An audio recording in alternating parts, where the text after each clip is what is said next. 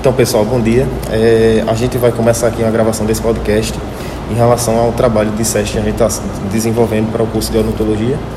Eu sou estudante de odontologia do terceiro período, me chamo Esdras. Aqui a gente também tem a participação do, do meu amigo Roberto Alcemar, que também é, é estudante de odontologia do curso da, da Universidade Federal de Pernambuco. E a gente vai contar com a participação do professor Rogério Zimmermann, do curso de odontologia, o seu professor do departamento do BIO. Departamento de Prótese e Cirurgia Bucofacial. Departamento, e hoje a gente vai comentar um tema sobre a educação popular em saúde. E para iniciar a discussão, professor, antes de, de mais nada, é, a gente agradece a sua participação e a gente queria começar com uma discussão sobre o... a educação popular. Bom, professor, a educação popular tem como base para a construção do conhecimento o respeito hierárquico entre paciente e profissional. Como é que o senhor vê é, a materialização da educação popular no, na realidade da saúde? Veja, quando a gente fala em educação popular, a gente precisa entender que há uma necessidade de que se modifique um paradigma né, que ele percorre a questão da educação de há muito tempo apesar de Paulo Freire ter modificado né, esses paradigmas, ou pelo menos assim, ter introduzido, foi quem realmente introduziu essa questão do conhecimento ser difundido através da educação popular, a gente percebe ainda que na grande maioria das escolas, é, especialmente considerando aí a formação técnica que se dá nas universidades para os cursos de odontologia especial, a gente percebe uma grande dificuldade de que esse profissional que está sendo formado, ele entenda a dimensão daquilo que é a educação popular e como ela pode se aplicar no dia a dia. Professor, assim, na, no seu âmbito acadêmico e profissional, como é que senhor enxerga a postura do profissional, tentando integralizar os conceitos e o paciente?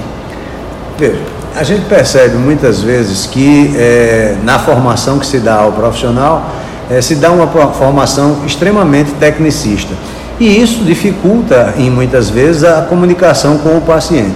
Em contrapartida, por outro lado, a gente percebe também que o paciente, a cada dia mais, ele tem informações que ele pega nos meios de comunicação das mídias em especial e aí ele traz essa informação.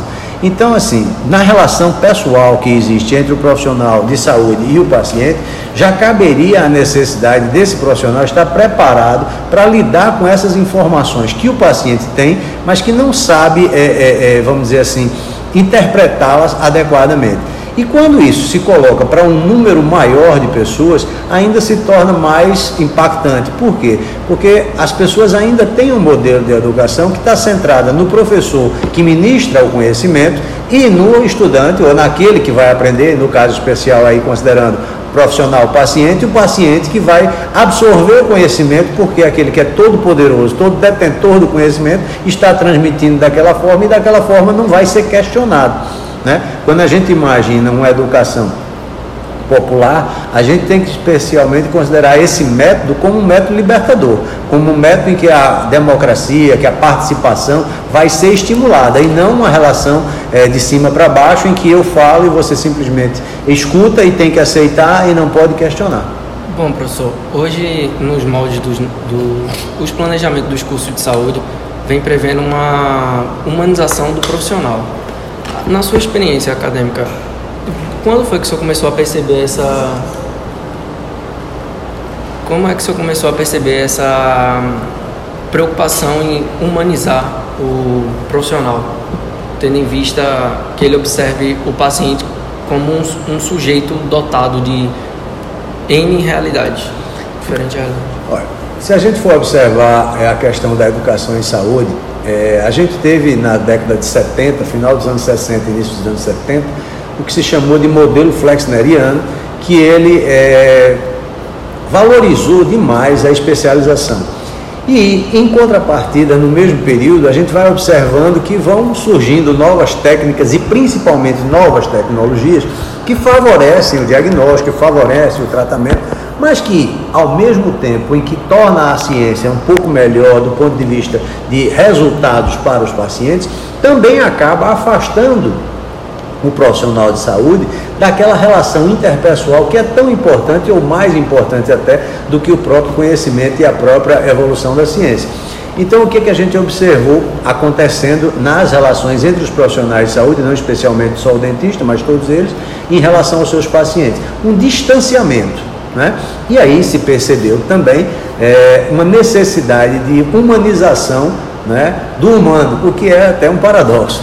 Mas não resta dúvida que foi isso que se percebeu. Então, por exemplo, lá pelos anos 2000, né, a gente percebe um movimento, inclusive até do ponto de vista legislativo, na busca da humanização na educação.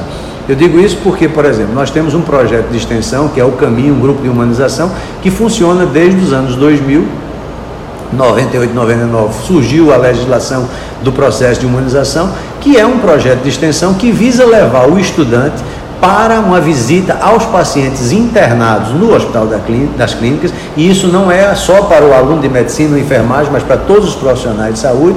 E a gente tem percebido o quê? Que ele começa a entender que a relação interpessoal com o humano e não a relação com a doença é um fator extremamente importante para gerar a confiança tão importante e tão necessária para que o tratamento tenha êxito. Então é nesse caminho que se busca a humanização. Só que assim, nós, temos, nós estamos vivendo ainda, por mais que o tempo possa parecer grande, nós estamos vivendo um processo de transição. Porque grande parte dos profissionais que estão hoje no ensino, eles foram formados ainda naquele modelo flexneriano, em que se valoriza extremamente a capacidade do fazer e se esquece da necessidade do lado humano, da, do conhecer o ser humano que está sendo tratado, não vê o paciente apenas como um número de prontuário, não vê o paciente apenas como uma, uma papeleta, mas sim enxergar ele na sua dimensão completa, até mesmo do que vem a ser o conceito de saúde nos dias atuais, que não se pode mais dizer que é a ausência de doença, mas que entra nesse conceito todo um componente de onde ele mora, com quem ele vive, quais são as condições de saúde do ponto de vista mais amplo, né, e não apenas específicos dele, e isso tudo faz parte de um processo, né? Então a gente está vivendo esse processo. Que aí a gente tem o respeito, né, a, a o reconhecimento das diversidades, né? Exato. Conhecer as diversas estruturas, né? Por exemplo, eu me lembro de um curso de, de especialização em saúde pública do qual eu participei e que é, o coordenador levou os alunos para uma comunidade carente. Uhum. Né? E lá pelas tantas, na hora de sair da escola, e nós estávamos lá, porque eu coordenava a pós-graduação, e duas das estudantes estavam parecendo que iam para um desfile de moda. Né? Ou seja, as pessoas muitas vezes, veja, e atuando numa área da saúde coletiva, uhum. né? É, a gente vê que essas pessoas não tiveram nem ainda acessibilidade para notar que aquele tipo de comportamento poderia agredir as pessoas que lá estavam, uma vez que hoje a gente sabe que nem todo mundo tem acesso a os bens de consumo, uhum. mas todos têm acesso a conhecer os bens de consumo.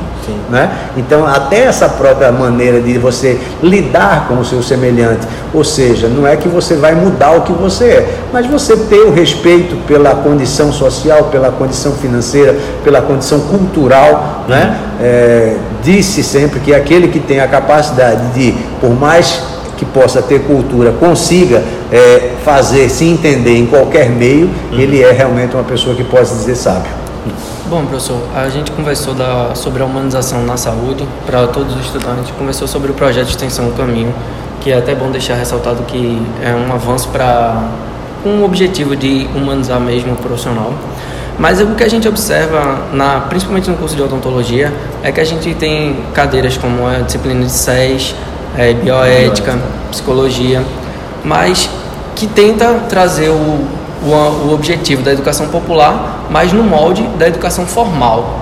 O senhor observaria isso como uma falha, um déficit? Porque o que a gente observa é que continua naquele mesmo paradigma um professor falando e o aluno como interlocutor apenas sendo um receptor de informação, não tendo aquele, aquela ideia integralizadora de todos equalizado, todos no mesmo nível. É mesmo, Isso... mesmo ele tendo a intenção, mas o que a gente vê aqui na prática não ocorre, né? Não... É. Veja, o que na realidade a gente tem que perceber, e eu acho que talvez esse, essa seja a questão, é porque assim, é, os movimentos que são feitos, muitas vezes eles são feitos de uma maneira tão volumosa que acaba se perdendo a essência daquilo que se discutiu. Um dos aspectos que fez essa, essa mudança, né, que promoveu essa mudança nos cursos de odontologia, e aí vamos colocar para a nossa realidade aqui da universidade, foi justamente uma necessidade que se percebia é, não só da questão da humanização, mas se percebia também do nível cultural em que o estudante de odontologia estava chegando nas universidades. Uhum. E assim, como se fosse uma possibilidade e a grande maioria entendeu, que se você aumenta as disciplinas de humanidades, você vai ter naturalmente um estímulo à humanização maior e uma formação cultural melhor.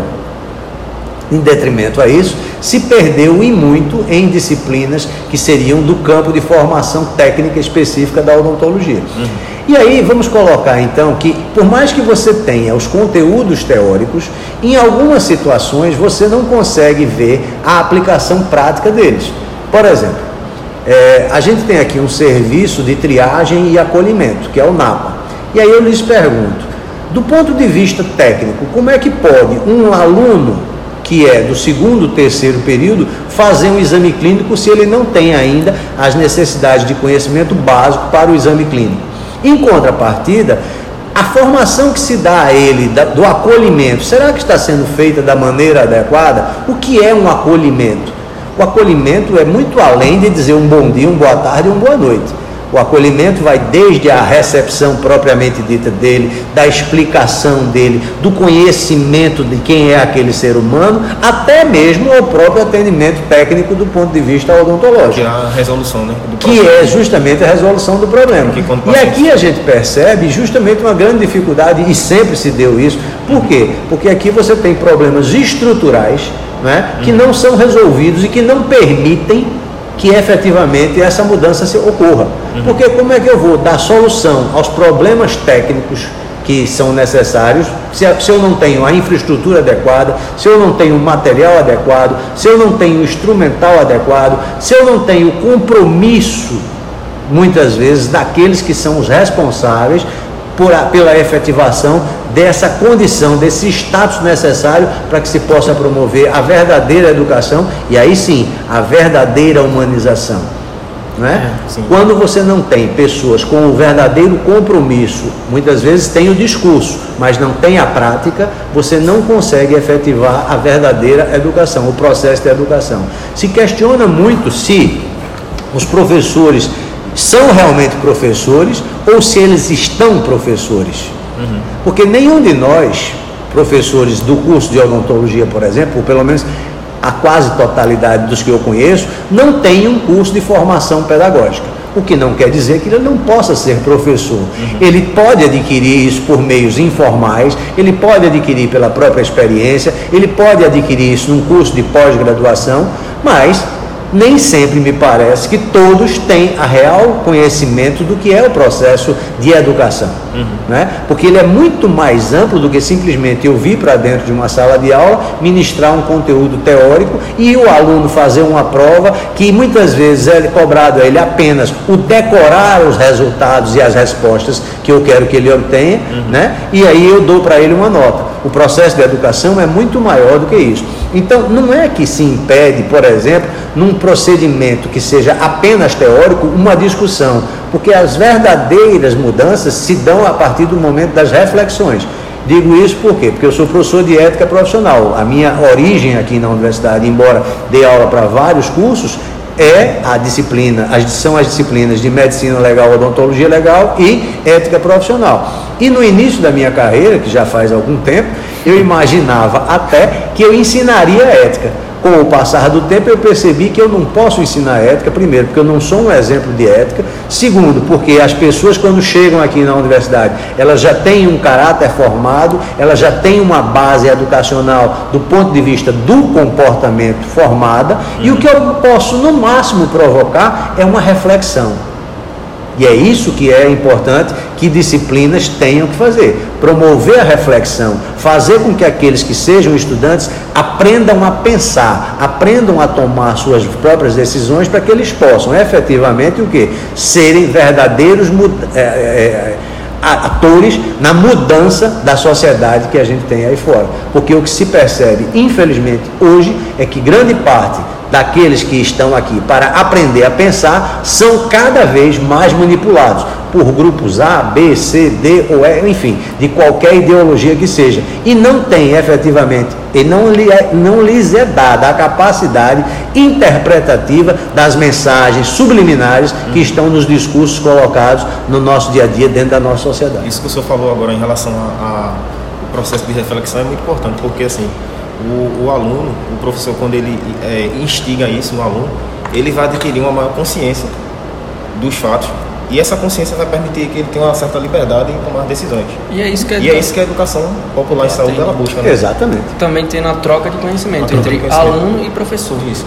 E, professor, devido ao tempo, a gente vai, a gente fica feliz e agradecido pelo, pela sua vontade, pela receptividade uhum. e pelo objetivo de trazer uma discussão que é extremamente importante. Eu acho que isso aqui é, deixando bem claro, é extremamente importante para a nossa formação para a formação dos colegas que vão ouvir esse podcast, porque a gente precisa discutir mais e trazer mais é, a, a, ideia da educação da popular para poder se Isso refletir nos serviços de saúde. Isso. Agora, só uma última pergunta, assim, é, tendo em vista o que a gente comentou desde o início da, da discussão, na aplicação prática, já que a gente, a gente é estudante, mas o senhor já é da área, você é um, um hum. profissional experiente, na sua opinião, como a gente deveria é, ampliar essa questão da integralização da formação dos futuros profissionais de, de saúde, de, no caso de odonto, não só de odonto, mas de saúde, assim, para disseminar esse conhecimento, na, na opinião, do, do, na sua visão, assim.